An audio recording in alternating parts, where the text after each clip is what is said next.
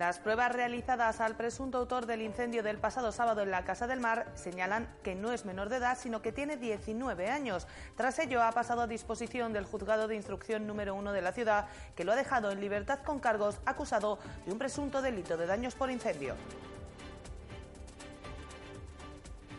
La Fiscalía ha decidido trasladar al juzgado la denuncia de Ciudadanos relativa al pago de 1,6 millones de euros por parte de Acensa la empresa ACC. Así lo ha anunciado el portavoz de la Formación Naranja en una rueda de prensa en la que ha recordado que la denuncia se presentaba el pasado mes de julio.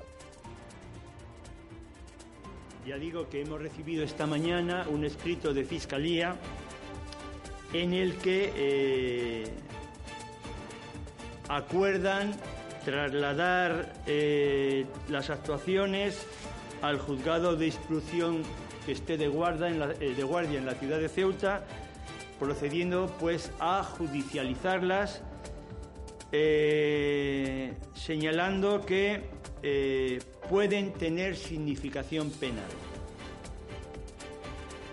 Y el próximo sábado llega el sorteo más esperado del año, el de la Lotería Nacional, un evento que supone el 30% de la facturación total de la Sociedad Estatal de Loterías y Apuestas a lo largo de cada año y que en esta ocasión vuelve a dejar a Ceuta como la región en la que menos se juega, 14 euros, uno más que el pasado año. Eso sí, muchas personas no solo compran el décimo en la ciudad, sino que también buscan alguno de fuera. Bueno, de, de dos tres sitios. De aquí, de, de Madrid, de Ávila, de un montón de... De aquí, otra de Zaragoza y otra de Sevilla. ¿Usted busca algún número en concreto? Yo no, que me den. Una de cerca y otra de fuera. De afuera también, de Málaga. Muy buenas noches, bienvenidos a los servicios informativos de Ceuta Televisión. Estos que les hemos relatado son tan solo algunos de los asuntos que nos deja esta jornada de lunes. El resto, como siempre, se los contamos a continuación. Comenzamos.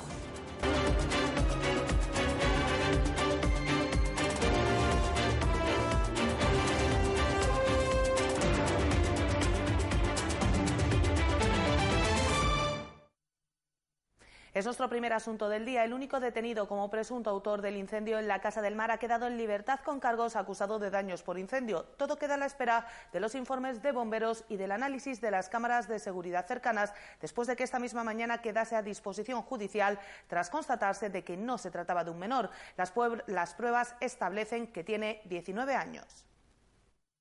El único acusado de provocar el incendio del pasado sábado en la Casa del Mar ha quedado en libertad con cargos a la espera de un informe de bomberos y del análisis de algunas cámaras de videovigilancia cercanas. Así lo han confirmado fuentes judiciales a Ceuta Televisión. El detenido pasó la noche del domingo custodiado por la Guardia Civil a la espera de que se le realizaran unas pruebas con el fin de determinar la edad exacta, dado que se especuló con la posibilidad de que fuera un menor. Según las fuentes consultadas, se trata de un ciudadano de 19 años de edad y de origen magrebí. Ya durante los interrogatorios del pasado fin de semana negó su participación en los hechos. Su versión siempre ha sido la misma. Estaba durmiendo en el interior de un vehículo y comenzó a correr cuando alguien le avisó del incendio. Los hechos comenzaron al mediodía del pasado sábado cuando comenzaron a arder unos vehículos apiñados junto a la Casa del Mar, según algunos testigos, tras que se escuchase un fuerte estruendo. De inmediato los bomberos desplazaron al lugar de los hechos tres camiones bomba y siete efectivos que en apenas un par de horas controlaron el incendio tras emplear unos 16.000 litros de agua. La misma noche del sábado y tras los primeros interrogatorios, la Guardia Civil detenía a un joven como presunto autor de los hechos, aunque sin aclararse su edad. Por ello pasó todo el fin de semana custodiado por el Instituto Armado a la espera de la prueba realizada en la mañana de este lunes. El asunto ha quedado a disposición del juzgado de instrucción número uno sin titular hasta que se resuelva el concurso de traslados y que se encuentra de guardia esta semana. Cambiamos de asunto. Nueva jornada de complicaciones fronterizas la que se ha vivido este lunes. Las fuerzas de seguridad española han mantenido los intensos controles que vienen siendo habituales en las últimas semanas durante toda la mañana, impidiendo el acceso a la ciudad a todos aquellos que no cuentan con permiso de trabajo o residencia. Todo ello en el primer día de la última semana hábil para el porteo hasta después de las fiestas navideñas. Panorama muy similar al de la pasada semana, el que se ha vivido este lunes en las infraestructuras fronterizas que separan Ceuta de Marruecos. De nuevo, los intensos controles documentales de las autoridades españolas que no permiten acceder a la ciudad a quienes no cuentan con permiso de trabajo o residencia han vuelto a provocar las aglomeraciones en el lado marroquí de la frontera, con personas haciendo cola desde primeras horas de la madrugada para lograr acceder a la ciudad. Una situación que está afectando especialmente a mujeres que hasta el momento han trabajado como empleadas del hogar en la ciudad sin que se regularizara su situación administrativa y que hasta hace apenas tres semanas accedían a Ceuta sin dificultades al tratarse de residentes en la vecina provincia de Tetuán. La intensidad de los controles parece estar sirviendo al menos para evitar los colapsos en las inmediaciones del paso fronterizo del Tarajal 1 durante las tardes. Así, este lunes apenas se ha registrado movimiento de personas más allá del habitual en las instalaciones fronterizas, descartándose las habituales imágenes de aglomeraciones de porteadores que tratan de cruzar la frontera con mercancía en un horario no habilitado para ello.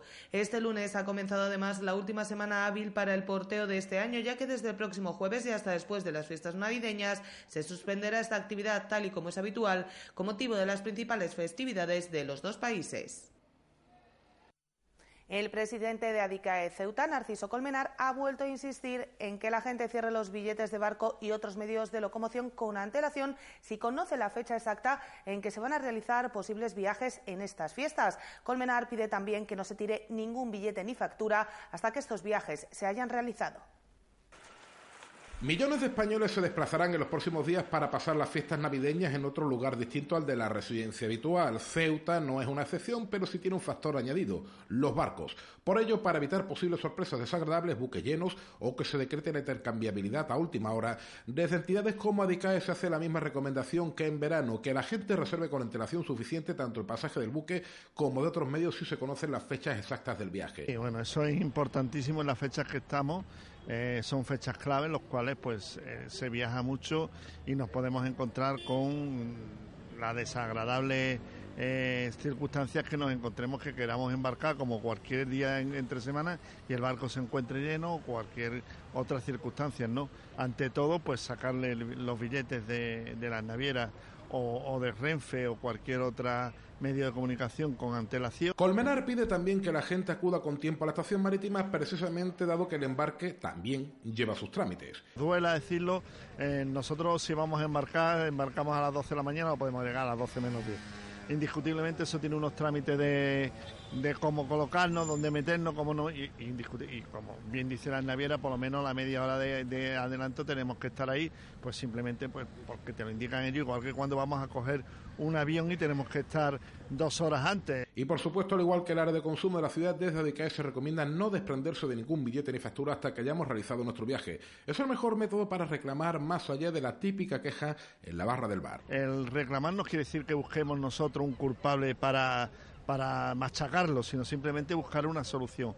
Y por supuesto, donde no se buscan las soluciones en la barra de los bar.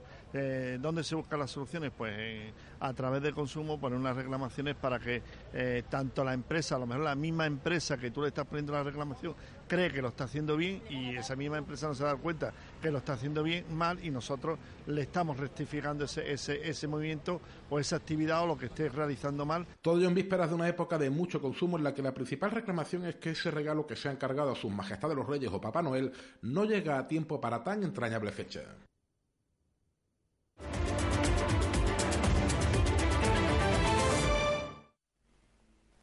Se lo contábamos también al principio de este informativo. La Fiscalía ha trasladado al juzgado el pago de 1,6 millones de euros de Ascensa a ACC. Así lo ha hecho público este lunes Ciudadanos, partido que llevó el asunto ante la Fiscalía y que ahora espera que sea la justicia la que determine las responsabilidades de un pago que para la formación naranja fue una estratagema para pagar su deuda con dicha empresa sin recurrir al reconocimiento extrajudicial. La Fiscalía ha decidido trasladar al juzgado el pago de 1,6 millones de euros por parte de Ascensa a la empresa CC, unas cantidades que se corresponden al servicio prestado por la empresa entre noviembre de 2016 y junio de 2017, fuera de contrato, y que fueron denunciadas por la misma para poder ser cobradas. Para la formación naranja, lo que sucedió en este proceso judicial respondió a un concierto entre la empresa y la propia Ascensa para solucionar el asunto por la vía judicial, destacando que la empresa municipal ni contestó a la demanda ni se presentó reconociendo de este modo la deuda. La sociedad acreedora interpuso una, una demanda y la sociedad municipal lo que hizo fue no presentarse ni contestar a esa demanda. Al no presentarse la sociedad municipal ni eh, eh, interponer ningún tipo de alegación, la, la, deuda era exigible, adquiría un carácter ejecutivo y era exigible por vía judicial de forma inmediata. Para el portavoz de Ciudadanos, las explicaciones dadas en su momento por el Consejo de Administración de Ascensa no fueron suficientes, de ahí que ante la falta de documentación y la sospecha de que se tratara de una estratagema, se determinara llevar el asunto ante los juzgados el pasado mes de junio. Nosotros las explicaciones que dio la sociedad municipal no nos parecieron eh, suficientes.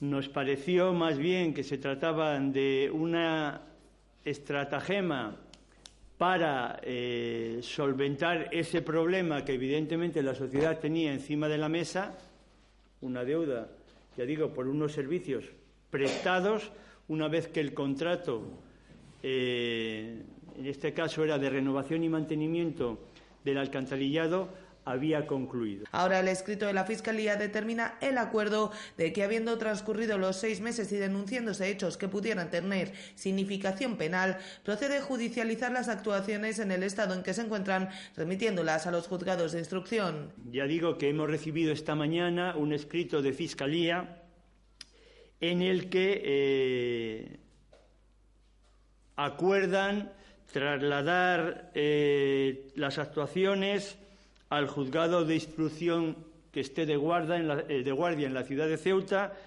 procediendo pues a judicializarlas, eh, señalando que eh, pueden tener significación penal. Serán dichos juzgados los que tengan que decidir si admiten a trámite la denuncia y si finalmente se opta por la investigación de las personas a las que Ciudadanos señalaba en su escrito original. El gerente de Ascensa, el presidente del Consejo de Administración, sus directores técnicos y los gerentes de la empresa CC. Otro de los asuntos que ha abordado el portavoz de Ciudadanos este lunes ha sido el que tiene que ver con las alegaciones al presupuesto de la ciudad que se debatirá para su aprobación definitiva este jueves. Javier Varga ha explicado que solo les han admitido alegaciones de carácter técnico, mientras que han dejado fuera aquellas que trataban de ir al fondo de diversos asuntos. En cualquier caso, el portavoz de la formación naranja no ha querido revelar cuál será el posicionamiento definitivo de su partido, algo que se verá en la sesión plenaria para el debate presupuestario. De todas formas, es algo que dejamos también para, para el pleno de la aprobación definitiva. Se han limitado a aceptar cuestiones eh, formales, no han querido entrar al fondo de las alegaciones que hemos presentado. Y más cosas. La reunión en Madrid con parlamentarios nacionales anunciada el pasado jueves por Caballas con la participación de Coalición por Melilla no se ha producido finalmente este lunes como estaba previsto, posponiéndose hasta el 8 de enero por motivos de agenda. El objetivo de esta reunión es lograr un compromiso real del Gobierno para la firma con Marruecos de un tratado de buena vecindad que dé respuesta a los problemas fronterizos de ambas ciudades autónomas. Caballas tenía previsto viajar este lunes a Madrid junto a Coalición por Melilla para reunirse en el Congreso de los Diputados con parlamentarios nacionales de Podemos, Izquierda Unida y Compromís, con quienes habían cerrado contactos y reivindicar atención hacia los problemas de Ceuta y Melilla, especialmente en relación con la frontera. Por motivos de agenda, dicho encuentro ha sido aplazado al próximo 8 de enero, donde se producirá el encuentro con los parlamentarios y registrarán formalmente su propuesta relativa a la firma de un nuevo tratado de buena vecindad entre España y Marruecos, que tiene por objetivo dar respuesta al colapso fronterizo. Tanto Caballos como Coalición por Melilla consideran imprescindible trasladar la imperiosa necesidad de que el Estado entienda la situación de Ceuta y Melilla y firme un nuevo tratado de buena vecindad con Marruecos y que las poblaciones de ambas ciudades no estén sometidas a las decisiones unilaterales del vecino país. El portavoz de Caballes, Mohamed Ali, declaró durante la tradicional Copa de Navidad de la coalición que estaban trabajando en la posibilidad de reunirse con más grupos con el fin de arrancar un compromiso real con medios reales del gobierno español con Ceuta y Melilla. Ali señaló que no es una cuestión de partido, es una cuestión de pueblo y de ciudadanía. CESIF ha denunciado el grave problema que supone que los 15 nuevos agentes de policía local se hayan incorporado a sus puestos asignados tras jurar el cargo de funcionario de carrera sin equipos nuevos de comunicación. La central sindical ha señalado que les han cedido 15 equipos de la última remesa, dejando al cuerpo sin repuestos de walkies hasta la adquisición de nuevos equipos. Para muchos agentes, el walkie-talkie es el más importante de todos los equipamientos de que disponen, tanto por la información y directrices que reciben, como por las solicitudes y alertas que emiten dichos agentes a la central y al resto de unidades en servicio. Sin embargo, CESIF ha recordado que el Gobierno lleva más de un año para licitar los nuevos equipos de comunicaciones de la policía local, con el consiguiente peligro que supone para los agentes. Sí, ahora mismo está todo paralizado, que yo sepa. Eh, porque los chavales, los 15 de remanente que tenían para una avería, perdón, para una avería se le han entregado nuevos. Entonces, hasta que no lleguen una remesa de 15 nuevos, entonces estamos haciendo esto público, ¿por qué? Porque supuestamente van a salir nueve plazas más de policía, a ver si en esta vez no piden 15, piden los 15 más 9, para que haya, para cuando entren los chavales nuevos, los nueve restantes, ya no salgan a la calle sin, sin walkies. La central sindical ha denunciado que el Gobierno no ha previsto la incorporación de los nuevos 15 agentes en sus adquisiciones de material, por lo que a pesar de que escucharon sus denuncias y adquirieron repuestos para dotar de material de comunicaciones al cuerpo, actualmente se han agotado, por lo que cualquier equipo que se estropee no tendrá repuestos. Concretamente, a mí personalmente, el jueves se me rompió, he ido al TSI y ya ni más walkie. Por eso lo estoy hablando con conocimiento de causa.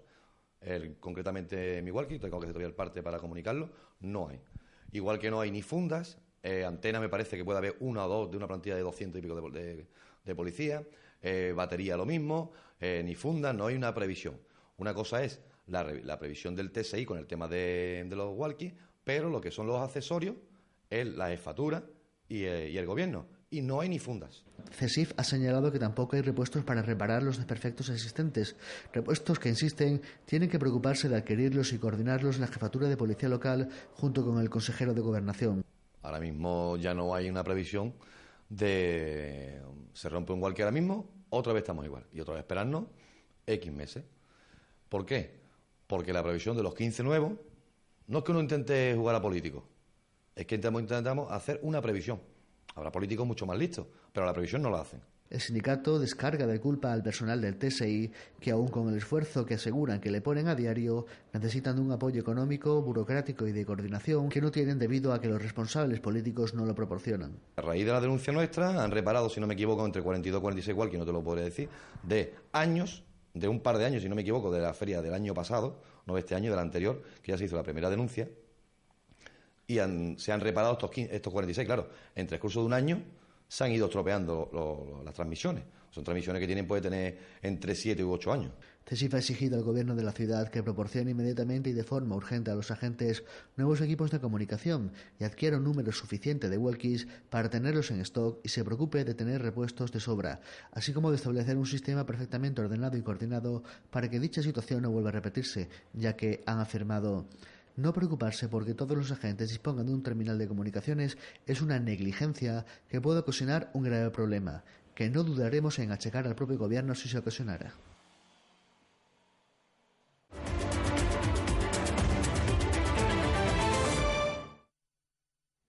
El próximo sábado se celebra sin duda el sorteo más esperado del año, el de la Lotería de Navidad. Por eso no son pocas las compras de última hora que están realizando los ciudadanos de toda España. Ceuta no es una excepción, a pesar de que el gasto medio que se espera es el más bajo de todo el país, solo 14 euros por habitante.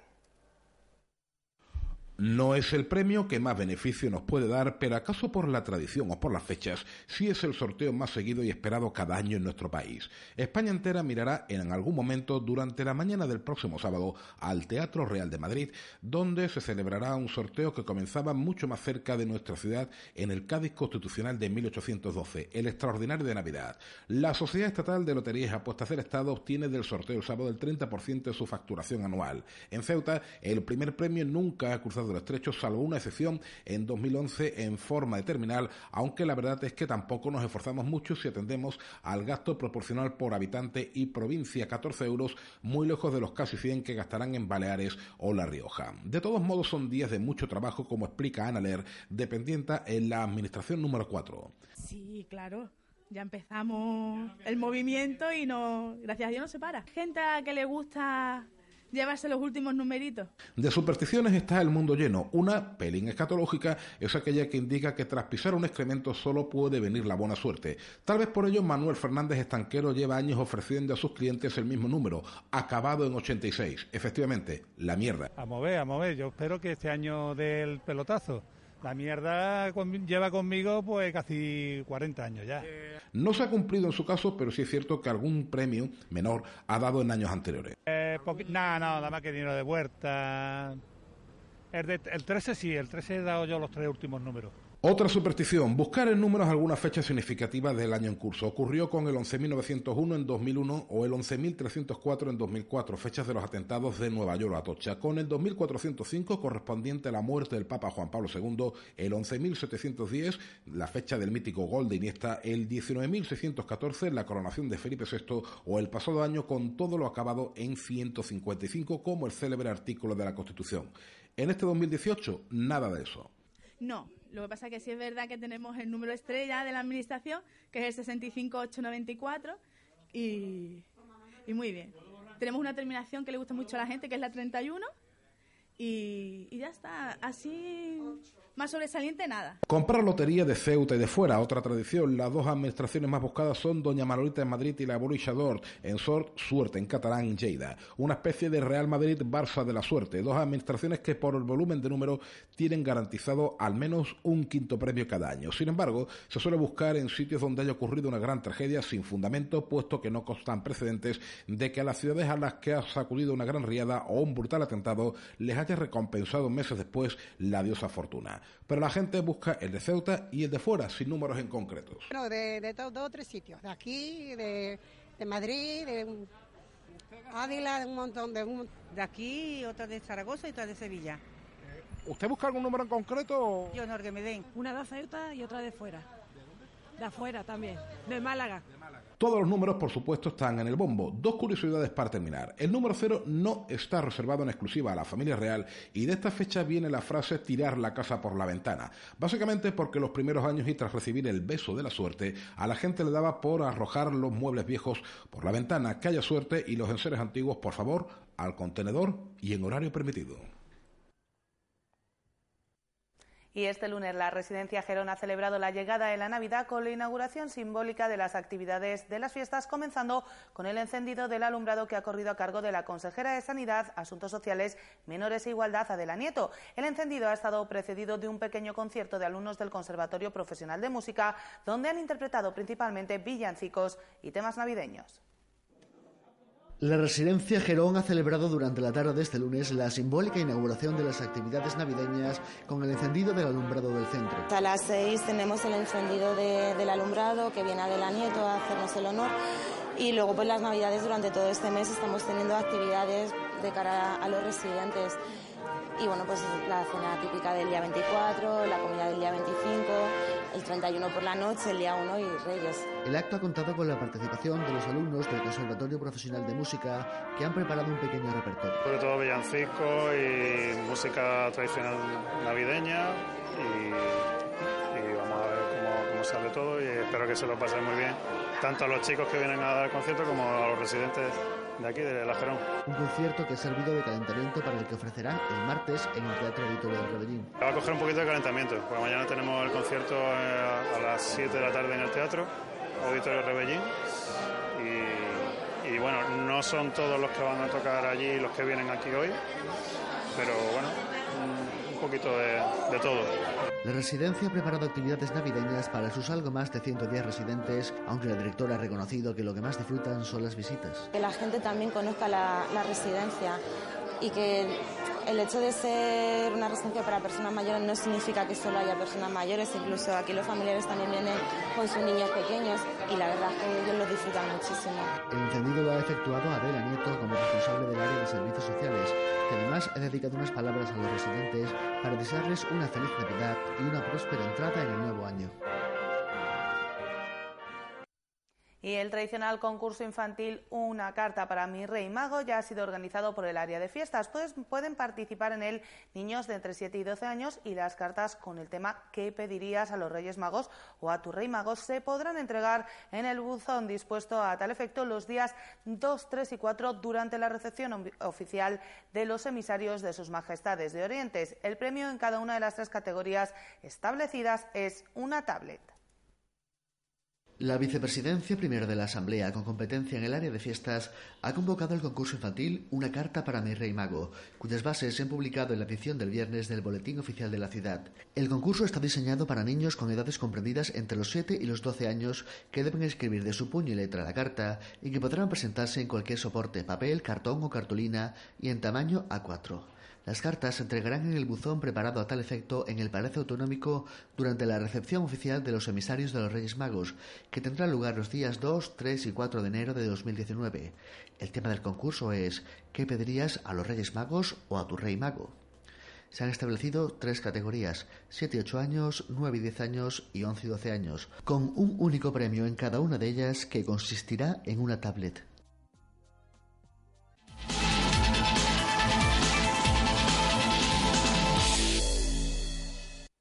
Y en el tiempo del deporte les contamos que la agrupación deportiva Ceuta Fútbol Club derrotó al San Roque del Epe este pasado fin de semana. Los caballas siguen con su gran racha de resultados y alcanzan la cuarta plaza de la clasificación. Este miércoles, nuevo encuentro fuera de casa ante el Arcos en el Antonio Barbadillo. La agrupación deportiva Ceuta Fútbol Club derrotó este pasado fin de semana al San Roque del Epe por un marcador de 4-3 en un partido loco donde ambos conjuntos tuvieron más pegada que fútbol. Los de Juan Ramón Martín afrontaron el encuentro con numerosas bajas, siete en concreto, y terminaron el encuentro con varios jugadores del filial que cumplieron con la misión de sustituir a muchos de los titulares. Sí, yo creo que lo mejor de todo, eh, los tres puntos. Sabíamos que hoy era una situación complicada porque es cierto que debido a la carga de partido, domingo, miércoles, domingo, miércoles, llevamos casi un mes pues jugando domingo, miércoles, domingo, miércoles, hemos llegado un poco tocados eh, lo sabéis todo que veníamos con siete bajas, Madre Sufia en ocho. Nunca me he excusado antes del partido, ni me voy a excusar después del partido, pero bueno, yo creo que era importante sacar los tres puntos. Y me quedo con eso, con los tres puntos. Ha sido un partido creo que atípico. ¿Por qué? Porque nos ponemos fácil delante del mercado con un 2-0 y quiera o no quiera esa relajación pues se nota dentro del equipo. Ellos tienen que ir a por todas eh, sin a nosotros hacer un buen partido porque no lo hemos hecho, porque hay que decirlo, yo creo que se, siempre un radio honesto y decirlo, no hemos hecho un buen partido, es más, eh, no me ha gustado mucho, mm, hemos sacado los tres puntos que han sido lo importante. Con esta victoria, unida al empate del Córdoba B y a las derrotas de Algeciras y Betis Deportivo, los caballas asaltan la cuarta plaza tras una espectacular racha de resultados. Eso es, no tenemos margen porque jugamos miércoles, tenemos eh, prácticamente pocos entrenamientos, pocos días para recuperar y eh, lo peor de todo esto que ya llevamos pues casi un mes y medio en esto, no miércoles, domingo, miércoles, domingo. Pero bueno, es lo que exige la competición, es lo que exige el calendario y estamos expuestos a ello. El año pasado también nos tocó, hablábamos tú y yo, y en el partido de Guadalcacín fuimos con ocho bajas y este año casi por la misma fecha pues también nos ha tocado poder tener ocho bajas, ¿no? Eh, lo importante era sumar los tres puntos y lo hemos conseguido. La agrupación deportiva Ceuta Fútbol Club sigue con su particular calendario de locura y casi sin tiempo para descansar, este miércoles viajan al Antonio Barbadillo para enfrentarse al Arcos con el objetivo de sumar y seguir ascendiendo en la clasificación.